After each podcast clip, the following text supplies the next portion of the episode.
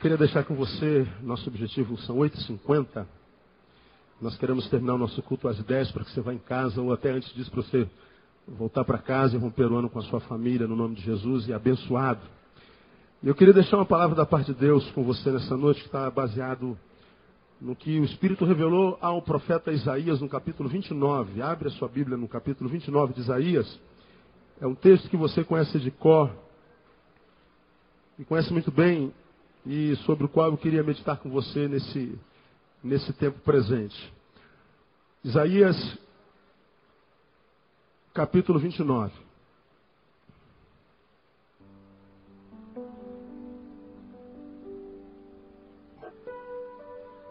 Esse capítulo 29 de Isaías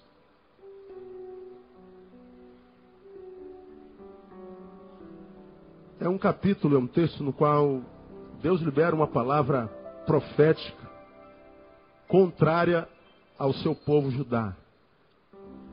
Que Judá vivia naquela instância, naquele tempo, uma vida que não agradava a Deus. Uma vida que não condizia com a vontade de Deus para a vida do seu povo. Porque a gente sabe que dentre todos os povos da terra, Deus tem um povo que lhe é peculiar. Deus tem um povo que ele selou com o seu espírito, ao qual ele chama de meu. E ele se refere a esse povo de forma muito clara na Bíblia Sagrada, por exemplo, em 1 é, Crônicas 7,14, onde ele diz: Se o meu povo, que se chama pelo meu nome, se humilhar e orar e buscar a minha face, se arrepender dos seus maus caminhos, então eu ouvirei do céu perdoarei os seus pecados e sararei a sua terra. Ele está falando se o meu povo. Ele está dizendo que entre todos os povos da terra tem um povo que ele chama de meu. Tem um povo que ele diz, esse é meu. Esse faz parte daquele povo que eu comprei por sangue, por preço. E por preço caro. E Judá faz parte desse povo. E esse povo, que Deus chama de seu, nesse tempo, de Isaías vivia uma vida que não lhe dizia, que não lhe trazia alegria, que não trazia paz para o seu coração, aliás, não trazia gozo para o seu coração. E aí ele usa a Isaías para chamar a atenção do povo, e esse capítulo e mais alguns antes e depois também fazem isso, e dentre essa exortação, Isaías diz uma coisa que está escrito lá no versículo 13, que é o versículo que eu queria ler com os irmãos, que diz assim: Por isso o Senhor disse: Pois que este povo se aproxima de mim, e com a sua boca e com os seus lábios me honra, mas tem afastado para longe de mim o seu coração, e o seu temor para comigo consiste em mandamentos de homens aprendidos de cor. Pois que este povo se aproxima de mim, diga assim: o povo de Deus estava próximo do seu Deus. É o que ele está dizendo aí. E com a sua boca e com os seus lábios me honra. Diga, o povo de Deus honrava a Deus. É o que esse texto está dizendo aí. Mas, esse mesmo povo, povo tem afastado para longe de mim o seu coração. E o seu temor para comigo consiste em mandamentos de homens aprendidos de cor. Essa é a acusação de Deus a respeito do seu povo. Aí, o tema da mensagem para a nossa meditação hoje, o último sermão do ano de 2005, é o seguinte, eu queria que você repetisse após mim. Em 2006, tudo o que eu quero de Deus é distância.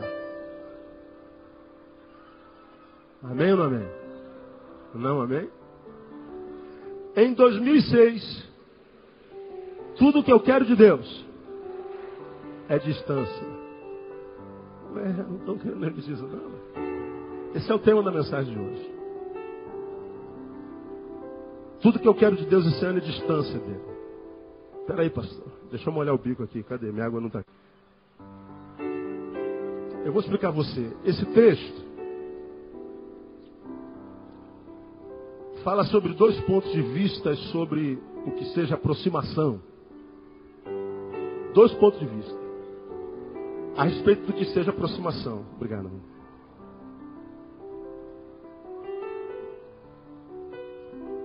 O primeiro ponto de vista sobre aproximação é o ponto de vista social e externo.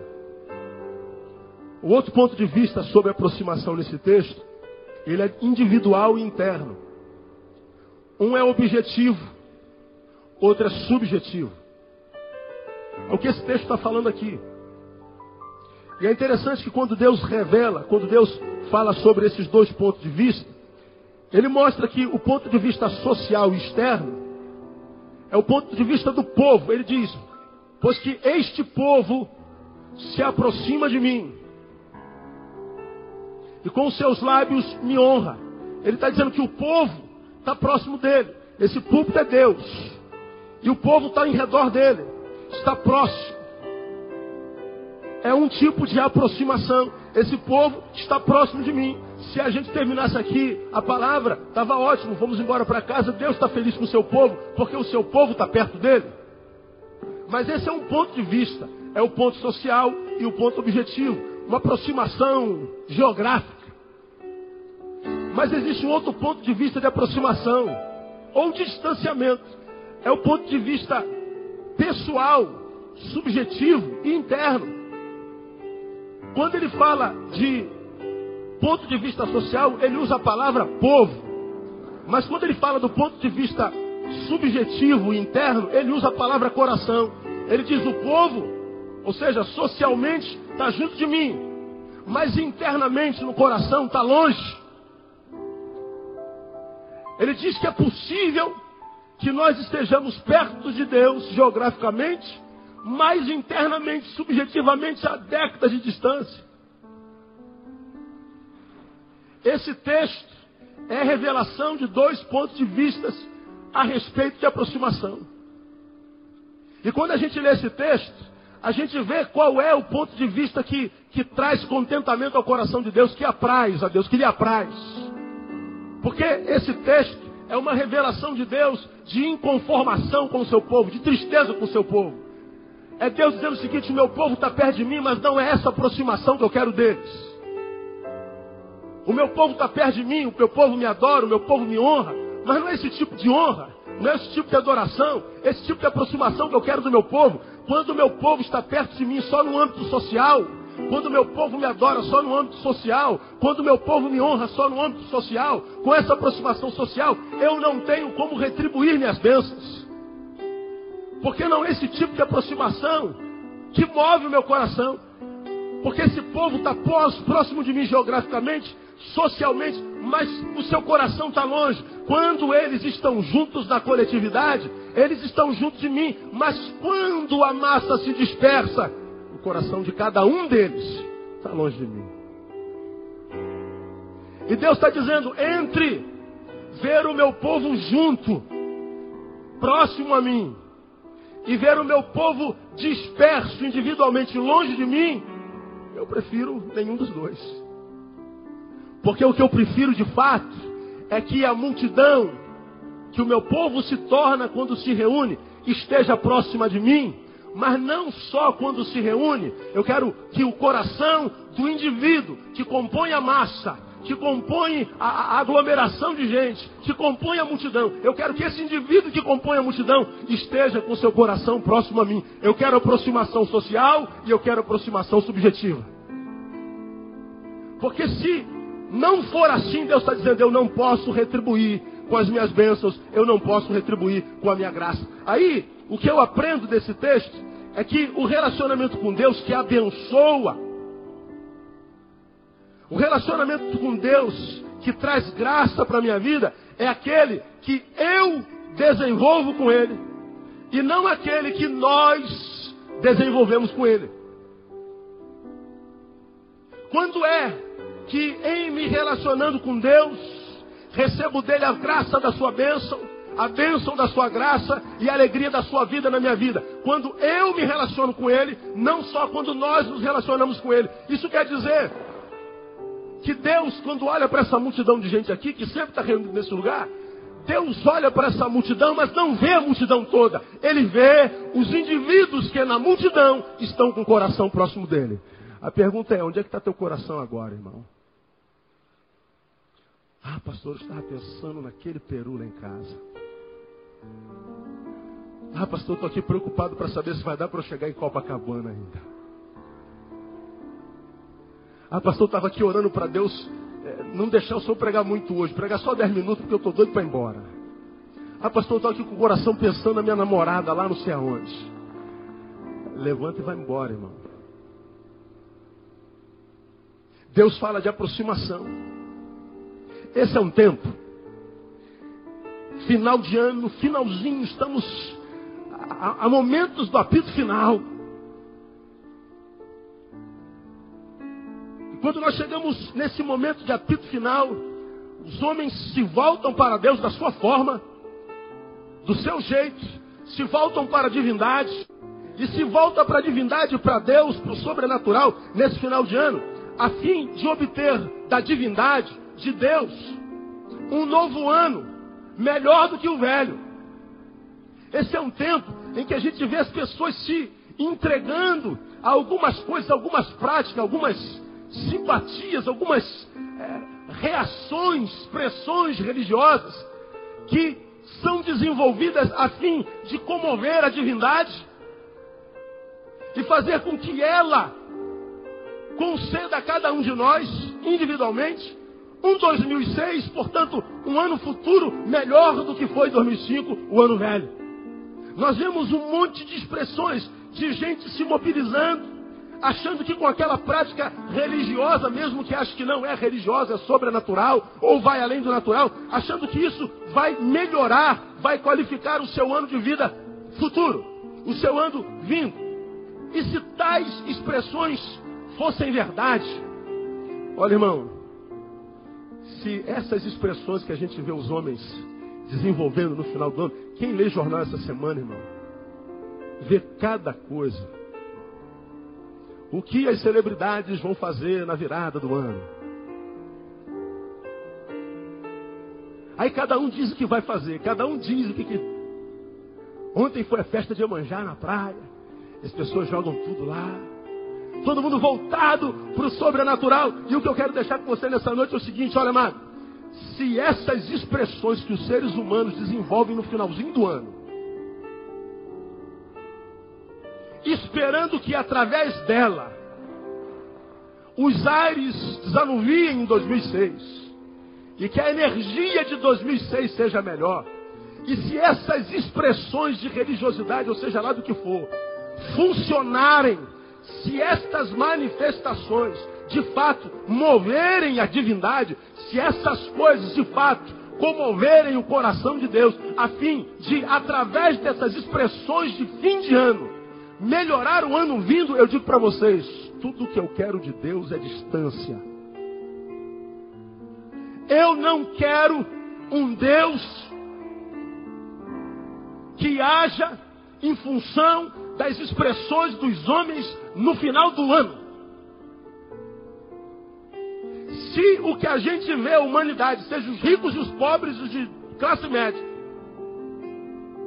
desenvolvendo as suas práticas perniciosas ou supersticiosas, religiosas, sobrenaturais, se esse negócio de fato dá certo, se esse negócio funciona, e se esse negócio serve para fazer com que o amanhã seja melhor do que hoje, e esse negócio, de fato, se esse negócio de fato for combustível para Deus andar e agir, eu digo para você, meu irmão, tudo que eu quero desse Deus do ano que vem é distância. Não quero esse Deus para a minha vida. E aí, eu queria nesse final de ano deixar algumas expressões que a gente vê no final do ano entre nós seres humanos. Algumas expressões que são manifestações religiosas que visam na cabeça de quem as desenvolve ter um 2006 melhor do que o 2005. Quero mostrar três para vocês. Primeiro, aquela declaração que não tem só no final do ano, mas tem o ano inteiro em todo canto desse país e no mundo, que diz: todo caminho leva onde? A Deus. Vamos repetir todos juntos esta mentira? Vamos lá? Todo caminho leva a Deus. Diga, irmão, que está do seu lado. Isso não é verdade.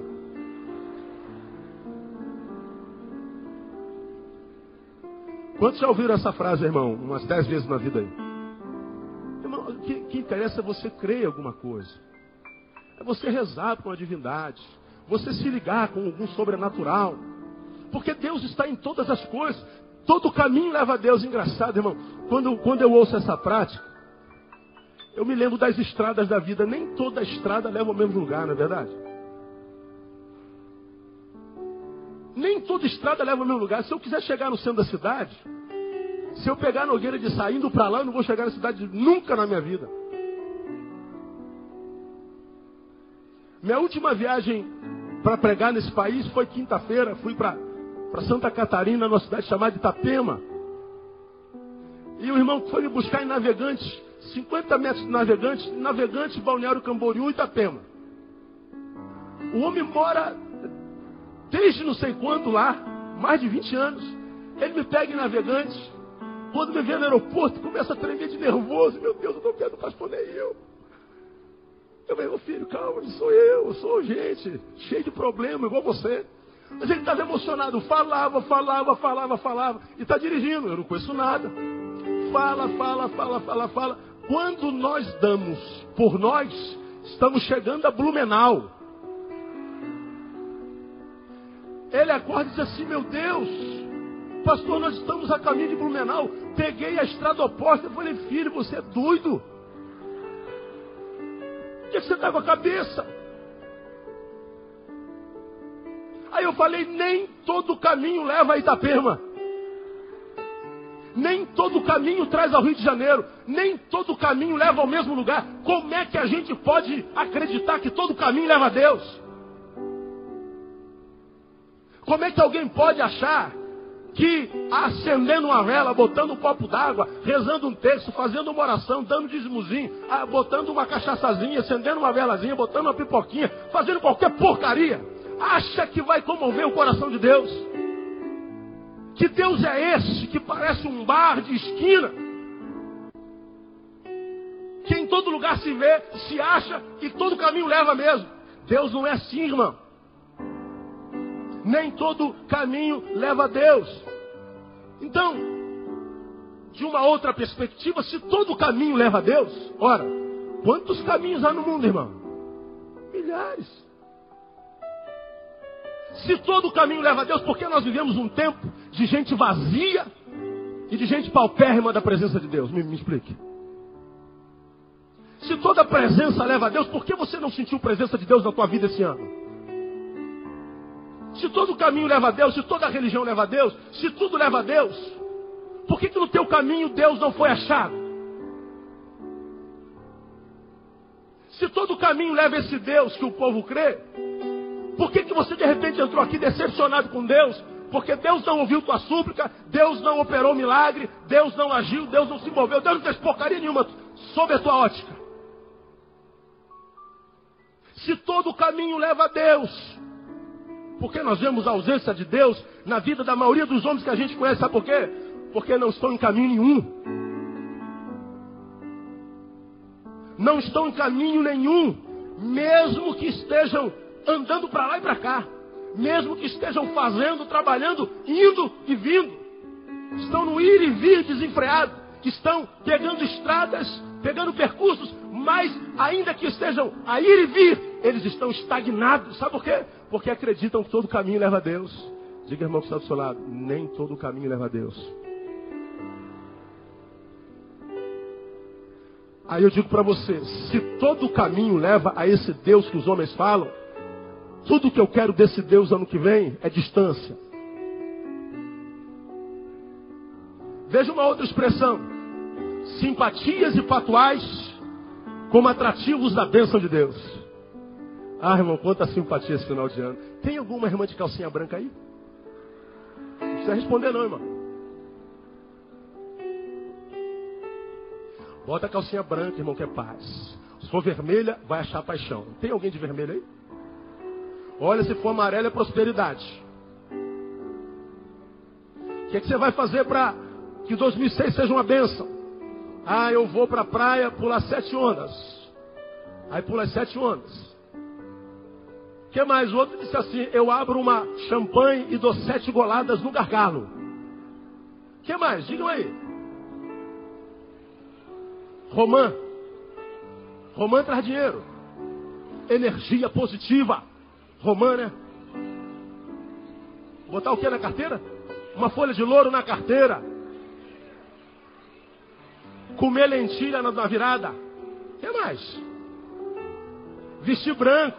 Ó, vestir branco não é pecado, viu, irmão? Olha lá, olha que coisa linda. Né? O que mais, irmão, que a gente tem de simpatia por aí? Me lembre aí. Mais nada? Uva, essa uva é uma bênção, né? Tem uva lá, irmão, na mesa? Tem, né? É muita simpatia, irmão. Eu abri o jornal de domingo, vi lá o que, que as estrelas vão fazer. Aí eu faço um barquinho de graveto e coloco um pedido e lanço no mar. As mulheres colocam um pedido na, na, na tal da branquinha. A gente usa uma cor específica. A gente faz isso, a gente faz aquilo, a gente faz um monte de coisa, a gente faz, meu Deus do céu, banho de ervas.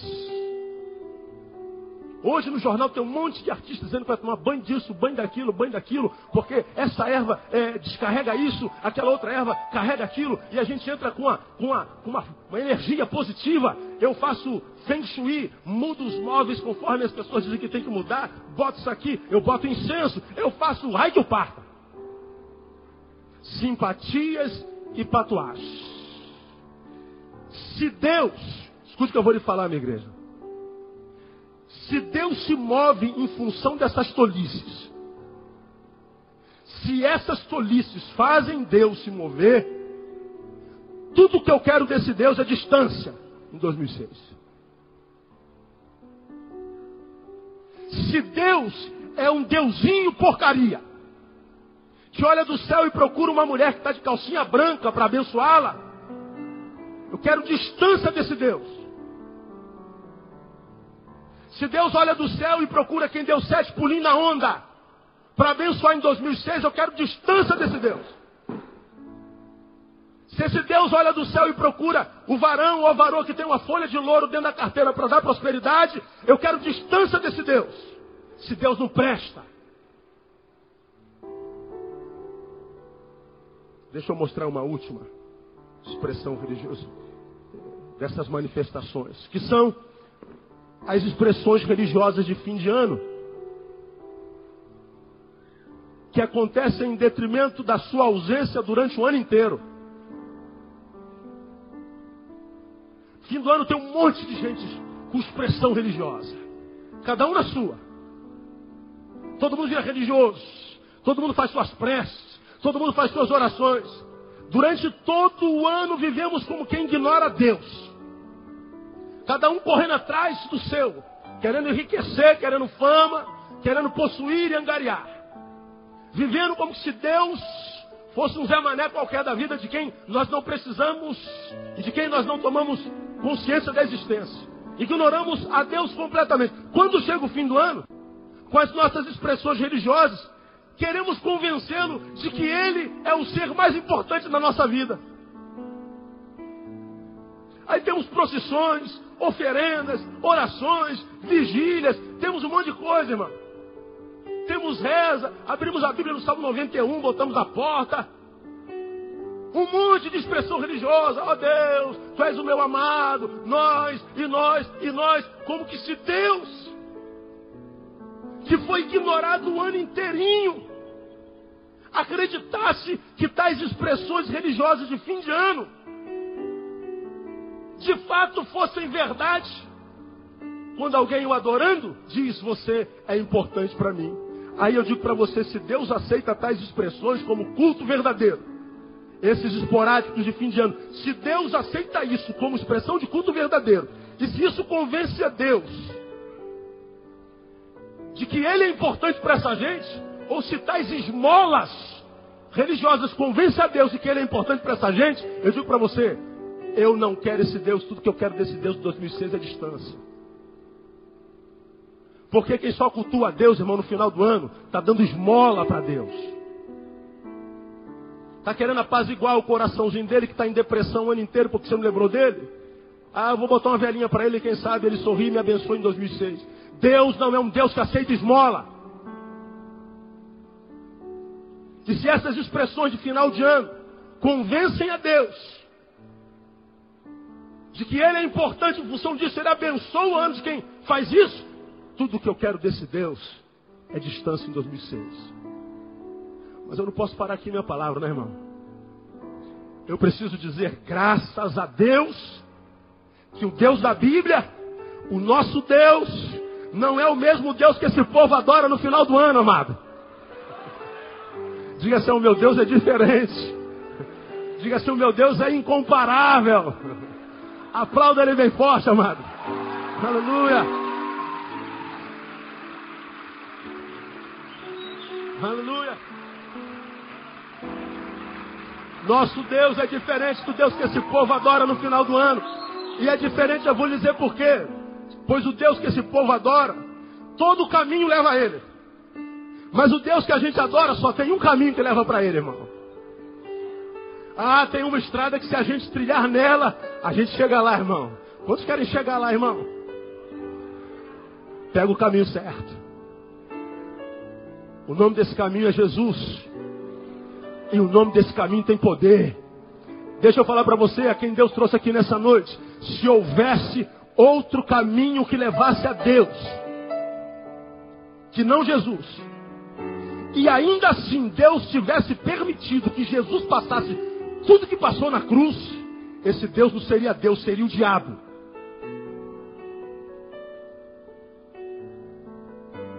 Se Deus tivesse outro caminho que nos conduzisse até Ele, e ainda assim permitisse que Jesus sofresse daquela forma, fosse abandonado, traído, chicoteado, humilhado, envergonhado, crucificado,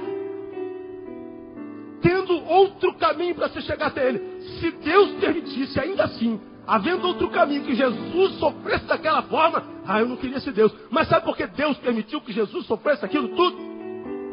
Sabe por que Deus permitiu que Jesus fosse maltratado, envergonhado, humilhado? Para que você vivesse sem honra, irmão.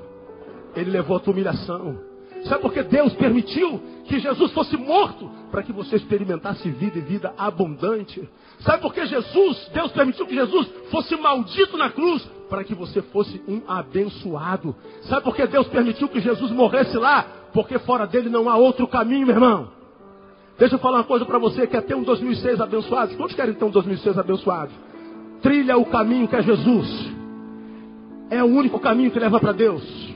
Quantos já estão nesse caminho? Diga assim, eu já estou nesse caminho.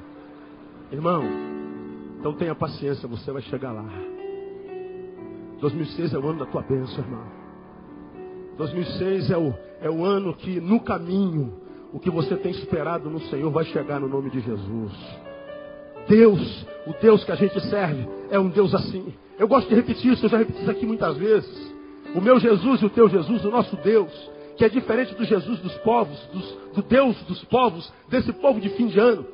É um Jesus que disse: Eu sou o caminho, eu sou a verdade, eu sou a vida. Ninguém vem ao Pai senão por mim. Todo caminho leva a Deus. Jesus diz: Não, eu sou o caminho. E quem crê que todo caminho leva a Deus chama Jesus de mentiroso. E quem chama Jesus de mentiroso não pode ser abençoado por ele, meu irmão. Teu 2006 vai ser uma praga. Se você não andar no caminho certo, se você continuar chamando a Jesus de mentiroso, se você continuar com a tua prática longe do caminho, a acreditar que todo caminho leva a Deus, Deus não é um bar de esquina. Deus é o Deus criador do universo, do céu e da terra. Que a despeito de ser tão grande como é, amou e se apaixonou por uma criatura tão pequena e insignificante como eu e tu, como nós, ao ponto de estabelecer um contato vital, ao ponto de abrir um caminho de acesso direto a Ele. E o nome desse caminho se chama Jesus. O nosso Deus, segundo lugar, é um Deus diferente desse povo, pois o que move e até comove o coração de Deus e atrai as suas bênçãos não são simpatias nem patuais, irmão. Mas sim um coração sincero e um espírito quebrantado. Deus não se comove com calcinha branca, irmã. Deus não se comove com roupa branca. Deus não se comove com, com, com golada em champanhe no gargalo. Deus não se comove com folha de louro na, na, na, carteira, Deus não se incomoda, ou não se comove com pulinho nas ondas, Deus não se comove com nada disso. Agora há uma coisa que comove o coração de Deus: coração quebrantado. Esse texto que nós lemos de Isaías é o lamento de Deus em função dos corações distantes. Meu povo está geograficamente perto de mim, mas o seu coração está longe. Deus está dizendo: não adianta fazer nada se o essencial não for feito.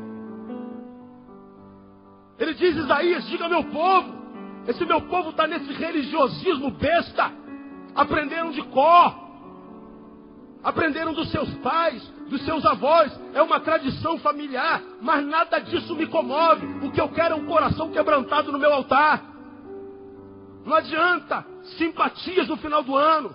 Não adianta expressões esporádicas. Eu me comovo com o coração quebrantado. Deus está reclamando que esse povo está com o coração longe dele. Embora juntos socialmente, longe no subjetivo. Aí eu leio com você o Salmo 34, versículo 18, que diz assim: Olha lá, perto está o Senhor dos que têm o coração quebrantado e salva os contritos de espírito. Amado, deixa eu falar uma coisa para você. Quer um 2006 abençoado? Amém ou amém?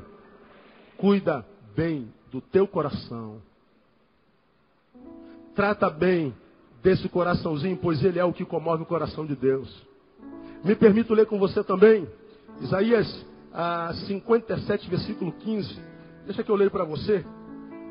Diz assim: Porque assim diz o alto, o excelso, que habita na eternidade, e cujo nome é santo, num alto e santo lugar habito e também com contrito e humilde de espírito, para vivificar o espírito dos humildes e para vivificar o coração dos contritos. É lá que Deus habita, irmão. Deixa eu falar com você. Se você deseja a presença de Deus, quantos desejam a presença de Deus em 2006? Digam amém. Deus deseja você muito mais do que você a Ele.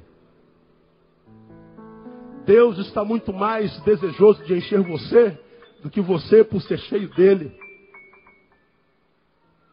Ele diz que habita o santo, o excelso, habita no coração do humilde, do contrito. Não permita, amado, que em 2006 os problemas da vida impedem teu coração.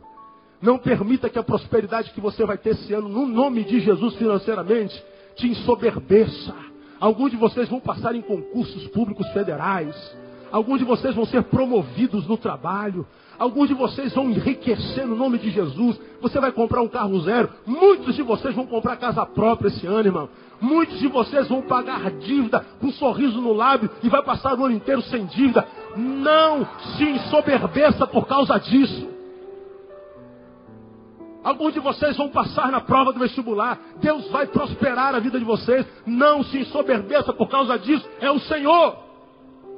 É o Senhor. Aleluia. Quero um 2006 abençoado. Cuida bem do teu coração, irmão. Vivemos dias tão maus, em que nós perdemos a fé em tudo e em todos.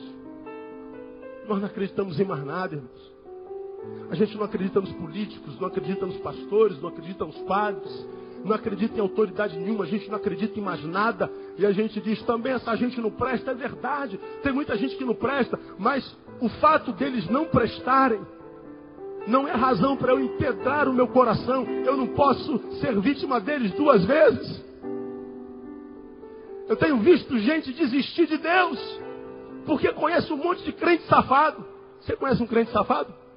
Ah, difícil é encontrar um crente gente boa, né, irmão? Hoje está bravo. Ah, esses crentes não prestam. É verdade, tem um monte de gente que não presta aqui nessa igreja, irmão. Agora o problema é dele, eu não vou desistir de Deus por causa dele.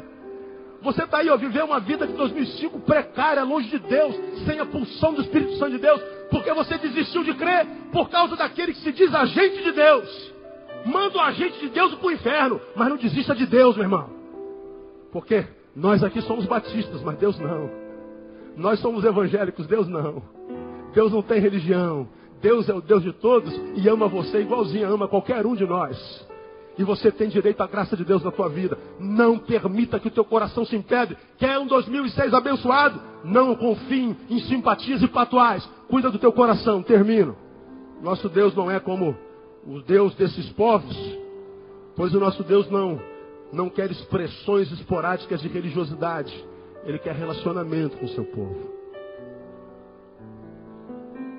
Para para pensar comigo, irmão. Deixa eu evocar aqui a tua, tua razão. Quando você acende uma vela para Deus, o que, que você espera com essa vela? Quando você bota um copo d'água lá em cima, não sei das quantas, o que você espera com esse copo d'água? Ajuda no quê? Você bota lá um punhadozinho de pipoca, de farofa, uma garrafa de cachaça lá na esquina? Ajuda no quê? Ah, quando você reza lá o teu terço, quando você faz sua oraçãozinha, você acha que isso ajuda no se tu botar a vela ou não botar a vela, muda Deus no quê? Para pensar.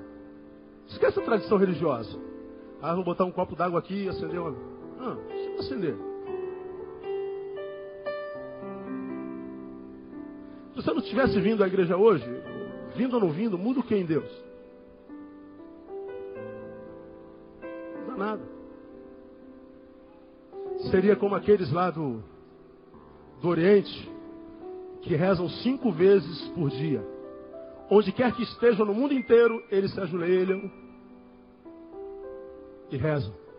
Quando acaba a reza, colocam dinamite no corpo e vai matar gente inocente no shopping, no ônibus, seja lá onde for. Não abre mão de rezar, não abre mão de matar.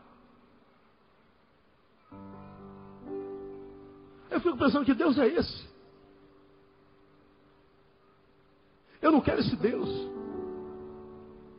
O Deus que a gente serve é um Deus que não quer expressão religiosa. Porque para ele não interessa se você faz cinco orações por dia, mas se quando acaba de orar, vê um necessitado e não lhe estende a mão. Vê um desesperado e não lhe empresta o ombro. Deus não quer que você ore dez vezes por dia. E quando para no sinal, Avançou o sinal, o guarda te para na frente, você tem que dar 10 reais para o guarda para você sair. Corrupção. Que adianta dar um milhão de dólares de dízimo e sair daqui e receber propina, não sei de onde, de onde vem esse dinheiro? Você acha que Deus precisa disso? Deus não quer expressão religiosa, irmão. Deus quer relacionamento, Deus quer caráter. Deus quer trabalhar no teu interior, Ele quer te fazer um ser humano decente, Ele quer que você seja gente da forma correta. Porque os seres humanos hoje são gente da forma errada. A gente reclama da corrupção do governo, mas a corrupção está em toda a instância da sociedade. Nós nos corrompemos. Muitos de nós têm gato na luz. Muitos de nós sonega. Muitos de nós tenta dar vazão à sua imoralidade, à sua corrupção, dizendo, mas todo mundo faz assim. Mas no seu nome não tem todo mundo no sobrenome. Teu nome é próprio, é pessoal, é intransferível. Não interessa se todo mundo faz assim. Quer que teu 2006 seja uma bênção? Seja íntegro. Deus quer relacionamento. Deus não precisa de nossas esmolas religiosas. Ele já é rico. Antes de ser servido, Deus quer ser amado. Porque serviço sem amor é sacrifício. Quer ser abençoado em 2006, amado? Busque amar a Deus muito mais. Peça ao Senhor, Pai, eu quero amor no coração por Ti. Eu quero viver para a Tua glória. Eu quero honrar o Teu nome com a minha conduta. Eu quero que a minha vida seja um culto ambulante, personificado. Porque se não for assim, Deus não quer saber de você, nem eu dele. Aqui eu termino minha palavra com uma exortação aos crentes. Se isso é verdade, ou seja, de que se Deus em Jesus é tudo do que o homem precisa, que Deus não precisa de religiosismos, Deus não precisa de simpatias e patuais, nem todo caminho leva a Deus e Deus é essencial. Sem Ele não tem jeito. Se o coração não tiver quebrantado, não tem jeito. Se eu não tiver no caminho, não tem jeito. Se eu não me relacionar com Ele, não tem jeito. Aqui fica uma exortação para nós. Se Jesus é o segredo da vitória em 2006 ou em qualquer ano, por que, que os homens o rejeitam? Que o sujeito prefere crer num gnome, irmão? Por que o sujeito prefere botar no carro eu acredito em duende? Por que o sujeito prefere acreditar numa fumacinha fedorenta? Por que, que o homem prefere botar um barquinho no mar? Por causa da qualidade de vida daqueles que dizem já conhecê-lo. Esse povo que está aí, irmão, acreditando no branco, na folha de louro, no sete pulinhos de onda, no duende, no gnomo, acreditam naquilo em detrimento de Jesus, porque quando eles olham para a vida de quem diz ser de Jesus, eles dizem: se essa é a vida que Jesus dá, essa vida eu não quero. De modo que o nosso mau testemunho é um empecilho para que outros cheguem a Deus. E Deus não vai deixar isso impune. No ano que vem nós vamos ter o agosto de Deus, um encontro de pastores e líderes. E o tema para aquele ano do agosto de Deus é a igreja como empecilho à manifestação do reino de Deus no Brasil. Nós temos atrapalhado o reino de Deus a se manifestar. E eu queria, amado, deixar aqui essa palavra da parte de Deus para você. O Deus que nós servimos é o Deus do universo, para o qual ou para quem não há nada impossível. Eu não sei o que você precisa em 2006, irmão. Eu sei que Deus é maior do que isso e Ele pode tornar realidade na tua vida. E o que faz Deus se mover não é simpatia nem patuar. Não é qualquer caminho que leva a Ele, mas um coração quebrantado e contrito. Quero um 2006 abençoado, eu profetizo, será na tua vida, no nome de Jesus. Guarda o teu coração e anda no caminho certo. E você vai ver que 2006 vai ser o melhor ano da tua vida. Pelo menos até 2007, como eu tenho dito aqui. Que Deus te abençoe e te dê esta vitória. Que amanhã, a, zero hora, a, a um segundo de 2006, você sinta o impacto do Espírito Santo na tua vida, onde quer que você esteja. A revelar-te o seguinte, filho: chegou o teu ano chegou o teu tempo. Entra na autoridade do meu espírito, porque eu sou contigo por onde quer que tu vá, no nome de Jesus. E se você recebe essa palavra, aplauda ele bem forte, porque ele é digno.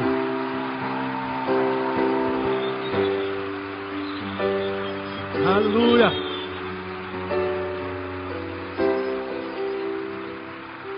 Aleluia. A Bíblia diz, amado, Palavra de Jesus: tudo que pedirdes ao Pai, em meu nome, crendo, recebereis.